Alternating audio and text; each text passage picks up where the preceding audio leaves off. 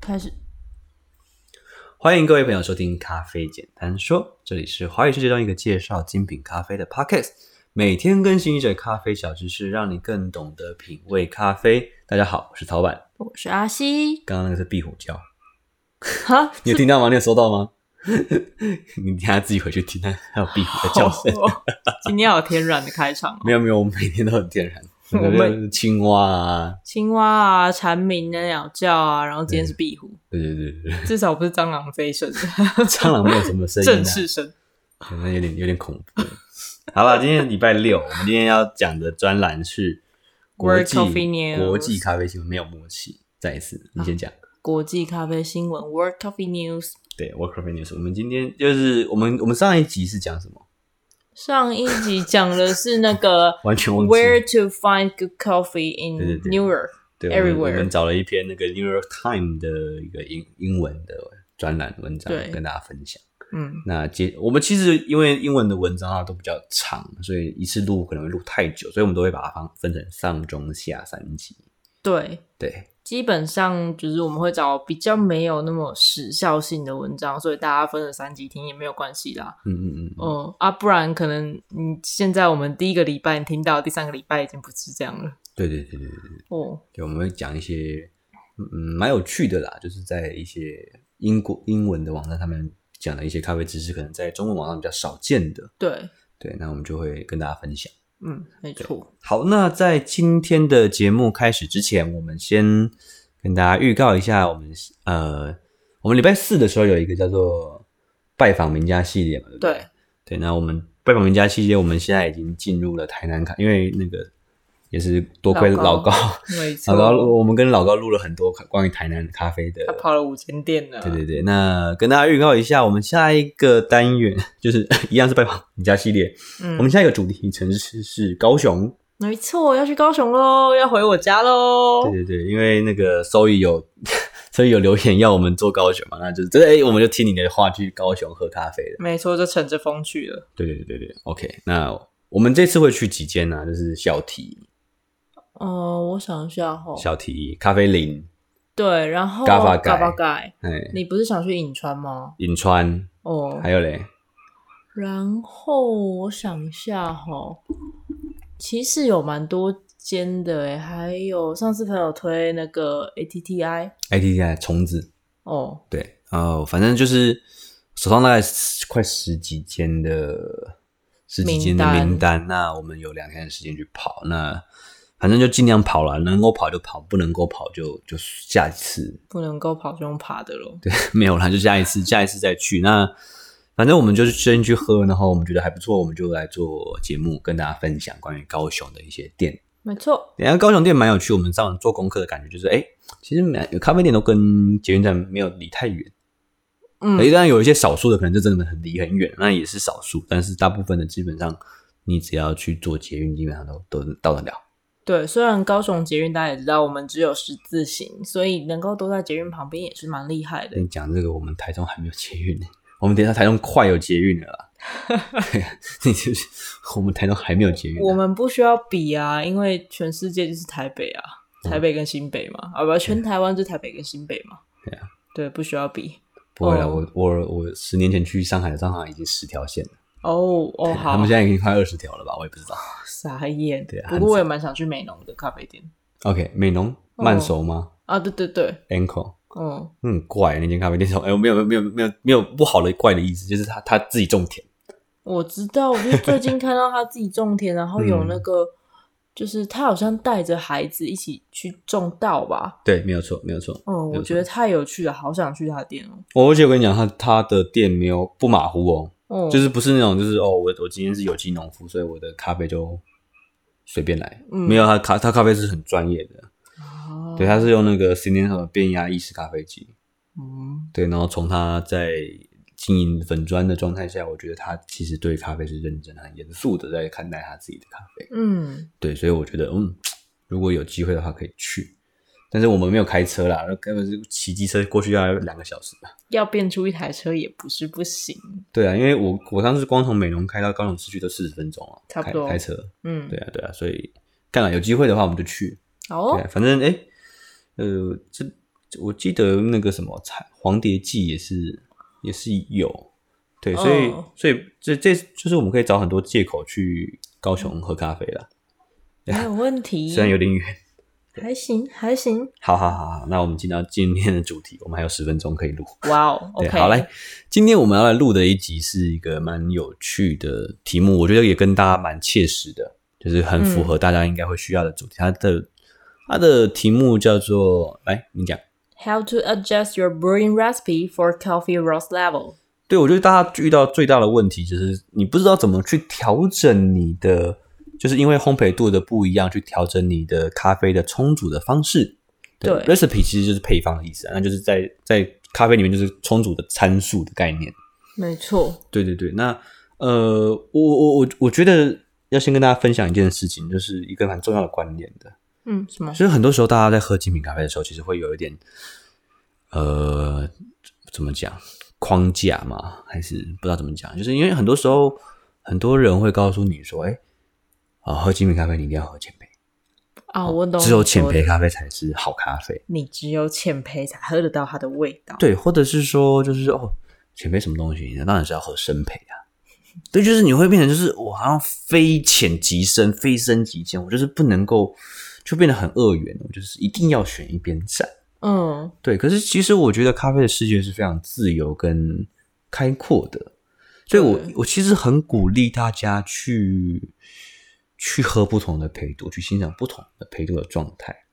确实是这样，因为我刚开始喝的时候，我也只喝浅焙、中浅焙，然后我就觉得哦，我喜欢这个，就是有果酸的味道、有花香的味道之类的。我从来没有想过要去喝深焙的，而且我我跟大家分享一个观念，就是我今天也是跟阿西在讲这件事，嗯就是对对于咖烘烘豆师来说，我们其实没有那么在乎烘焙度。这句话你要听清楚哦，就是我们我这句话的意思是什么？是我们我们在意的其实是烘豆的时间跟加热的方式，更胜于它出来的颜色。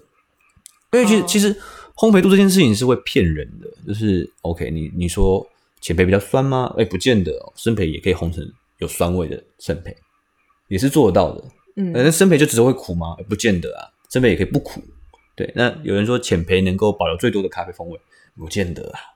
不一定哦、你透过一些烘焙的方式跟一些技巧，你在一些加热的方式里面去做调整的时候，其实你一样可以在生焙的咖啡里面去喝到很多不同的味道。嗯，确实是，对，那像是我举个例子好了，呃，在台湾有一间非常有名的咖啡店，叫做啊，不在台湾啊，就是台湾人认知的，叫做巴哈咖啡馆。哦田，口户咖啡之神的咖啡馆，叫巴哈咖啡馆。巴哈嗯，对，就田口户先生，他是一个非常热爱古典音乐的一个咖啡师。对，那他很有趣，他的他的店就摆脱了烘焙度这件事情。那他怎么怎么去介绍咖啡给客人认识？嗯，就是你你你小时候有学过钢琴吗？哦我没学过钢琴，好，没关系，那你应该多少看过乐谱，有没有？有钢琴谱，钢琴谱里面有两个东西，一个叫渐强，一个叫渐弱，PP 跟 FF。对，等一下，他咖啡菜，他的菜单上面就是写 PP 跟 FF，就是 PP 就是越就是比较浅度烘焙的，然后嗯 FF 就是深度烘焙。对，那时候我就觉得，呃啊，这个这个方式很很很很新奇。嗯那时候我就跟我朋友去嘛，我朋友不喝咖啡，然后就是强迫他点一杯咖啡。嗯 对，然后我就喝了一杯浅焙的，嗯，哎、我浅浅焙的 Geisha 跟一杯深焙的巴拿马，嗯深焙的肯亚。嗯哼，对，我就觉得哦，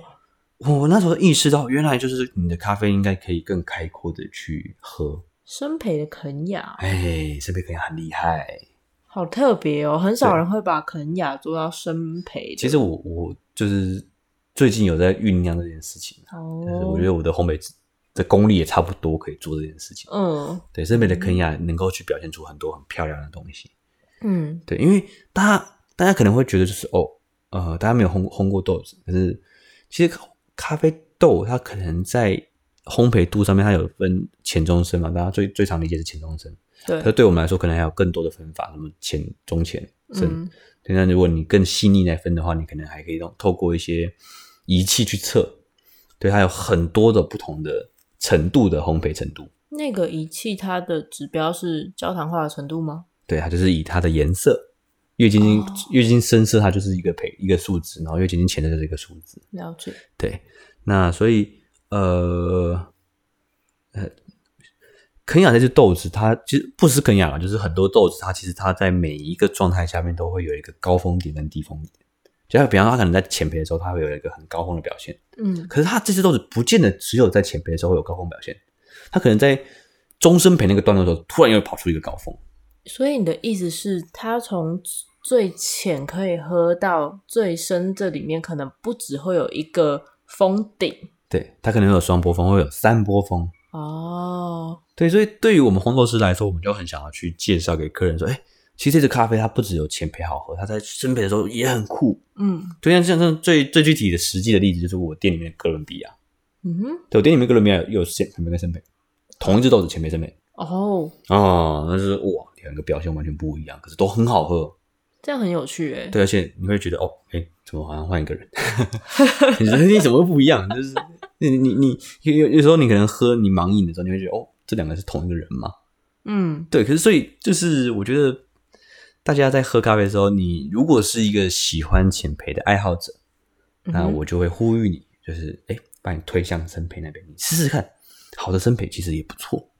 那如果你是一个生焙爱好者，你怕酸的话，你试试看，我就把你推到浅焙的那边去，去体验看浅焙的咖啡。我就被推坑过啊！我以前从来没有想过要喝蓝山啊、曼特宁之类的。嗯嗯嗯，然后某一天我喝到了曼特宁之后，喝到里面的